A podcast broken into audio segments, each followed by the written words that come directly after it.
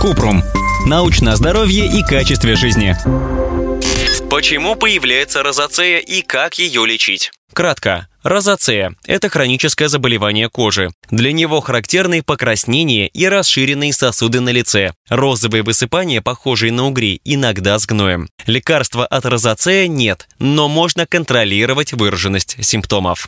Подробно. Ученые не знают, почему появляется розацея. Болезнь может быть связана с наследственностью и экологическими факторами, но точно не возникает из-за плохой гигиены и не заразна. Первые признаки розацея – покраснение на носу, щеках, лбу и подбородке. Поначалу оно появляется и исчезает, а когда болезнь развивается, сохраняется навсегда. Также при розацея возникают жжение и покалывание, когда человек умывается или наносит на кожу косметические средства.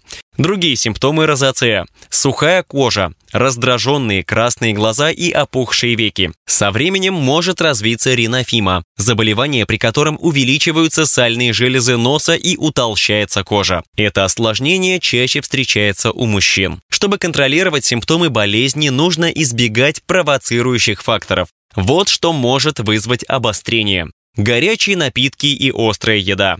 Алкоголь, солнечный свет, ветер. Холодная или жаркая погода. Стресс, физическая нагрузка, лекарства, которые расширяют кровеносные сосуды, в том числе некоторые препараты для контроля артериального давления, косметика.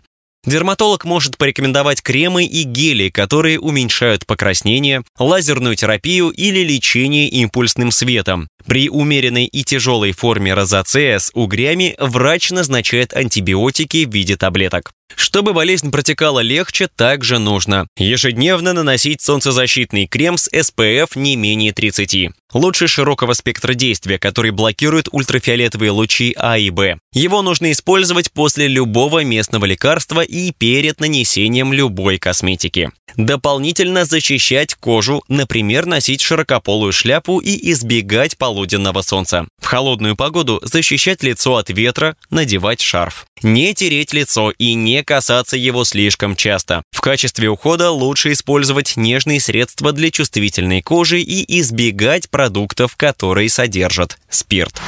Ссылки на источники в описании подкаста. Подписывайтесь на подкаст Купрум, ставьте звездочки, оставляйте комментарии и заглядывайте на наш сайт kuprum.media. Еще больше проверенной медицины в нашем подкасте без шапки. Врачи и ученые, которым мы доверяем, отвечают на самые каверзные вопросы о здоровье. До встречи!